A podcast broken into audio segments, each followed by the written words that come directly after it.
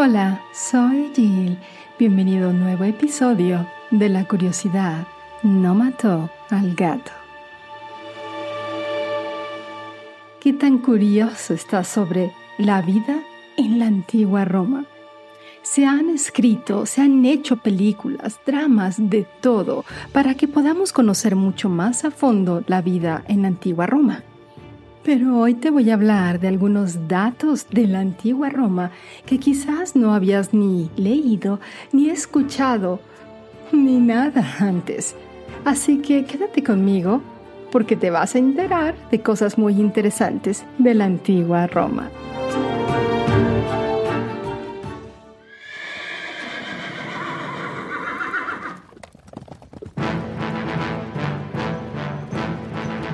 Romanos crearon uno de los mayores imperios de todos los tiempos, combinando el poderío militar con una amplia gama de avances tecnológicos, costumbres y leyes que siguen vigentes en la actualidad. Conectaron las culturas de Oriente y Occidente, construyeron carreteras, puentes e incluso arenas deportivas con combates de gladiadores y batallas marítimas. Solo al emperador Augusto se le atribuye la fundación del Principado, el establecimiento de un ejército permanente y de un cuerpo de bomberos y policía permanente. Pero empezando por la loba que amamantaba a los terribles gemelos Rómulo y Remo, los romanos también dejaron un legado extraño que deja perpleja la imaginación. Hoy te voy a hablar de esta pequeña muestra del estrafalario mundo que surgió de Roma.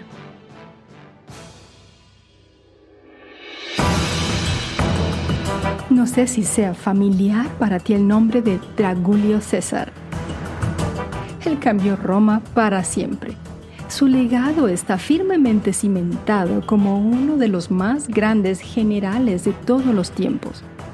Conquistó a sus oponentes en la batalla y sedujo a decenas de mujeres, incluida Cleopatra. Pero el tiempo que pasó como presunto travestido sigue siendo un aspecto olvidado de la extraordinaria vida de Julio César. Nacido en el seno de una familia patricia con buenos contactos, César demostró su ambición política desde muy joven.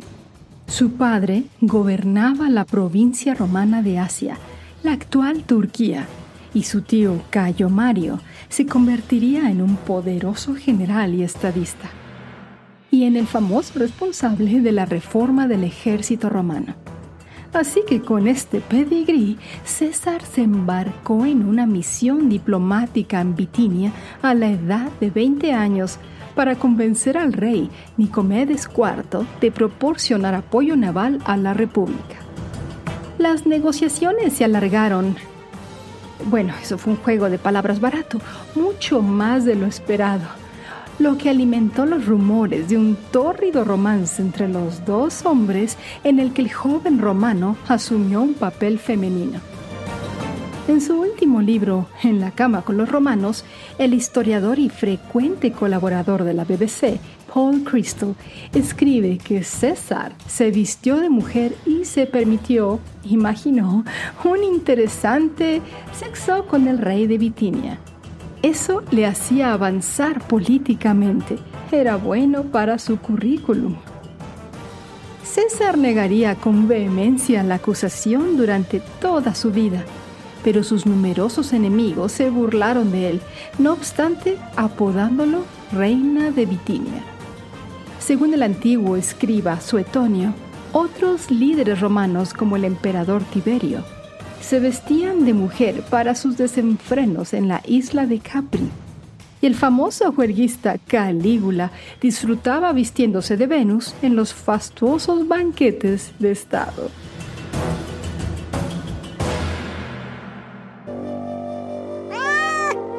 ¿A quién no le gusta ver gatitos en Internet, verdad? Pero bueno, también a los romanos les gustaban los gatos. Los romanos respetaban a los gatos por su independencia y libertad, así como por su capacidad para atrapar alimañas. Aunque los felinos de la antigua Roma no estaban tan deificados como los de la cultura egipcia, los gatos acompañaban con frecuencia a los ejércitos romanos para proteger los almacenes de grano, al tiempo que servían de mascotas militares. Los historiadores suelen señalar a los comerciantes fenicios como responsables de la introducción de los gatos en Europa a partir del siglo V a.C. Los romanos utilizaban inicialmente hurones para controlar su población de roedores, pero más tarde reconocieron que los gatos no solo tenían mejores hábitos de higiene, sino que eran mejores cazadores. La tenencia de gatos como mascotas se iría imponiendo en los hogares de todo el imperio. Un conocido panel de mosaico de la Casa del Fauno, una de las casas aristocráticas más lujosas de Pompeya, representa a un gato sosteniendo un ave de caza muerta. Hoy en día, en Roma, se calcula que unos 300.000 gatos habitan en la ciudad como parte del programa de biopatrimonio del gobierno local. La disposición protege a los venerados felinos, permitiéndoles recorrer los mismos monumentos desde hace siglos, como el Coliseo y el Foro.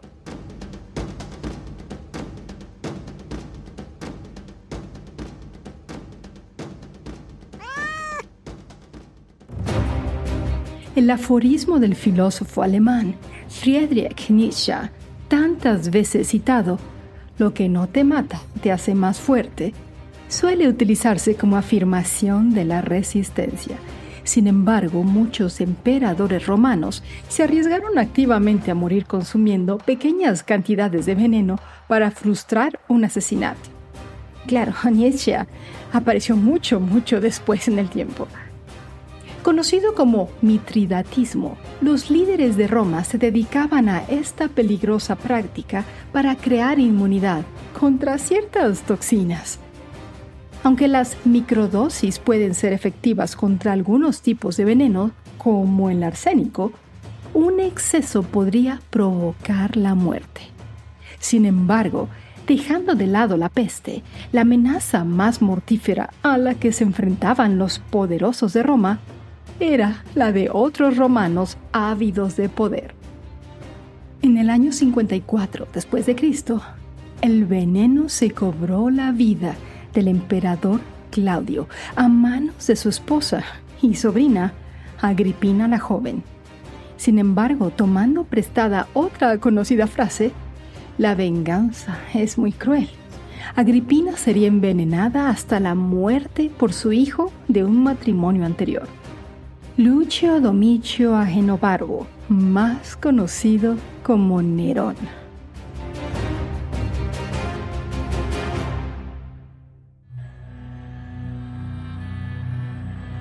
Todos sabemos que los romanos eran muy religiosos, pero existía un culto al cristianismo. Para los ciudadanos romanos, las religiones ajenas al panteón de dioses sancionados por el Estado se caracterizaban como cultos misteriosos. Por definición, estos grupos paganos implicaban ritos de iniciación secretos y rituales comunales e incluían a los seguidores del cristianismo primitivo. A medida que el imperio crecía, también lo hacía una variedad de influencias procedentes de su reino los cultos adoptados de otras culturas, como los misterios de Isis, que estos eran egipcios, y los misterios mitraicos, estos eran persas, proporcionaban una sensación de consuelo en un mundo por lo demás oscuro y marcado por el dolor y el sufrimiento. El compañerismo cristiano ofrecía una recompensa aún mayor con la promesa de la liberación del mal y la salvación eterna en el cielo. Pero para los que buscaban un poco más de emoción en su fe, el culto a Baco ofrecía un plus infernal, orgías con alcohol. Los festivales de las bacanales ganaron rápidamente en popularidad a partir del siglo II de nuestra era. Siguiendo el modelo de Dionisio, el dios griego del vino, se animaba a los participantes a aflojar sus inhibiciones sexuales emborrachándose mientras bailaban al ritmo de la música. No es de extrañar que la fiesta nunca haya cesado, aunque la religión haya desaparecido hace tiempo. Reinado de la púrpura. Los metales preciosos, las gemas raras y las pieles exóticas se han asociado durante mucho tiempo con la realeza y la riqueza. Sin embargo, en la antigua Roma, el estatus social de una persona dependía de la secreción mucosa de los caracoles marinos depredadores. Sí, escuchaste bien. Una mercancía que no solo igualaba el valor de la plata, sino que la ley romana decretaba quién podía llevarla. Los comerciantes de la ciudad fenicia de Tiro, en el actual Líbano, fabricaban un raro tinte púrpura extraído de los moluscos que se encontraban en el mar Mediterráneo. El extracto se utilizaba para tratar ciertos tejidos, produciendo colores vibrantes y resistentes a la decoloración. El elaborado proceso requería una gran cantidad de mano de obra y grandes cubas de estas viscosas criaturas, que además desprendían un hedor abrumador. Según el historiador David Jacoby, 12.000 caracoles de Murex brandaris producen no más de 0.4 gramos de tinte puro, suficiente para colorear solo el ribete de una prenda. Como resultado, Roma aprobó una ley suntuaria, declarando que solo la élite podía llevar el raro y decadente tono. Las togas más elegantes llevaban bordes púrpura, y se dice que Julio César fue el primero en llevar una toga completamente púrpura. ¿Quién no odia los impuestos? Pero de alguna manera tenemos que pagarlos si queremos vivir en esta sociedad. Los impuestos en Roma eran algo extraños, como el impuesto sobre la orina. Los romanos recogían diariamente el orín de los urinarios públicos y privados situados en toda la ciudad. El contenido se utilizaba como agente limpiador natural para diversas aplicaciones, como el lavado de la ropa, el curtido del cuero, el blanqueo de tejidos e incluso el cepillado de dientes. Si te has preguntado por qué huele la orina, la culpa la tiene una simple reacción química. Cuando se expone el nitrógeno de la atmósfera, la orina sufre una transformación en la que las proteínas se metabolizan para producir amoníaco, un producto muy demandado durante el primer siglo de nuestra era. Naturalmente, los funcionarios trataron de sacar provecho del recurso que fluía imponiendo lo que llegó a conocerse como el vectigal urinae o impuesto sobre la orina. Cuando los urinarios públicos y los retretes privados se llenaban, se cobraba una tarifa sobre estos botes de oro líquido. Como resultado se popularizó la frase pecunia non olet, el dinero no apesta.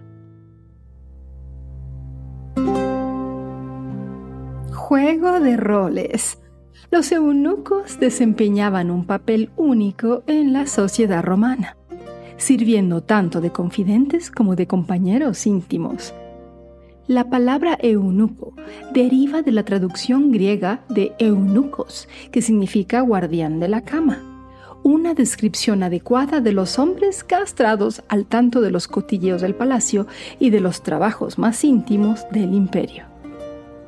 Durante el notorio reinado de Nerón, un joven esclavo llamado Ésporo se convertiría en el eunuco más famoso de Roma. No faltan las historias sobre el sádico emperador, incluida la historia inventada de que tocó el violín después de incendiar la ciudad eterna. Sin embargo, Nerón mató a patadas a su mujer embarazada y la sustituyó por Ésporo, que supuestamente tenía un gran parecido con la anterior esposa del tirano. Y como Nerón va a ser Nerón, Luego se casó con el niño en una fastuosa ceremonia, vistiéndolo como una emperatriz. A diferencia de la mayoría del círculo íntimo del emperador, Esporo nunca cayó en desgracia y permaneció con él hasta el amargo final. El sucesor de Nerón, Otón, también acogió a Esporo en su corte, pero ese malogrado gobernante también sería asesinado pronto. Finalmente el emperador Vitelio planeó humillar al eunuco real sacrificándole en una recreación de la historia mitológica, el rapto de Proserpina en un espectáculo de gladiadores. Sin embargo, Esporo se libró de la malévola conspiración suicidándose. Claro, no podía faltar las famosas carreras romanas.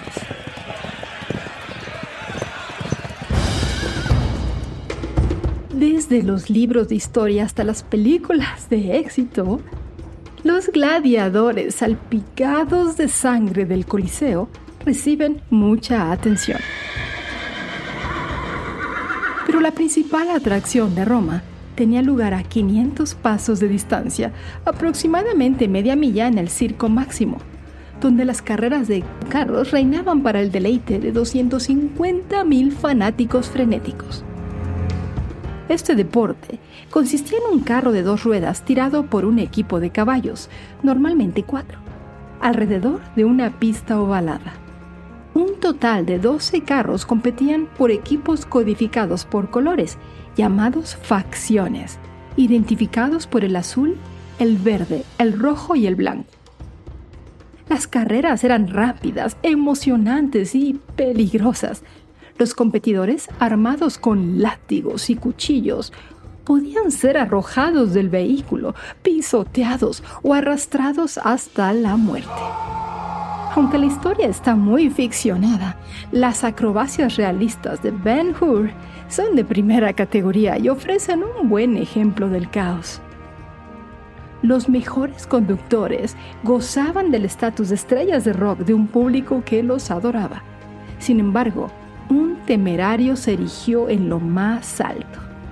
Gaius Apuleius Diocles llegó a ser conocido como el campeón de los auriculares y amasar una fortuna de más de 15 mil millones de dólares, lo que le convirtió en el deportista mejor pagado de todos los tiempos. Durante una ilustre carrera de 24 años, Diocles ganó o quedó en casi el 70% de sus carreras. La mayoría de sus triunfos los consiguió con los Reds, emocionando a los espectadores con su característica maniobra de remontar desde atrás para ganar. El célebre piloto se mezcló con las altas esferas de la sociedad romana, mientras los poetas lo inmortalizaban. No está mal para un inmigrante de Lusitania, el actual Portugal, que hace que la gente como LeBron James, Tiger Woods y Ronaldo parezcan indigentes.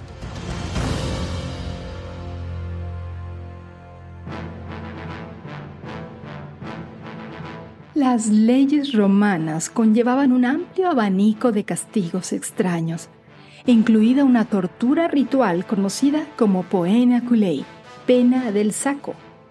Los culpables de matar a ciertos miembros de la familia, normalmente el padre o la madre, eran cocidos dentro de un gran saco junto con un mono, una víbora, un perro y un gallo, y luego eran arrojados al mar. Aunque el primer caso documentado se remonta al año 100 a.C., es posible que los etruscos también utilizaran esta práctica. Tras la condena, el parricida llegaba a la cárcel con suecos de madera y un gorro de piel de lobo. A continuación, los guardias azotaban al prisionero con virgis sanguinis, varas de color sangre, antes de introducir al delincuente en un saco de cuero con los animales. El elaborado proceso garantizaba que nadie escapara del vientre simbólico y fuera despedazado por las bestias enfurecidas o ahogado. Las variaciones incluyeron el uso de serpientes solamente y el lanzamiento de los infractores a los leones en el Coliseo. Hacia el año 530, el emperador Justiniano recuperó la pena original que se mantuvo en uso durante otros 400 años.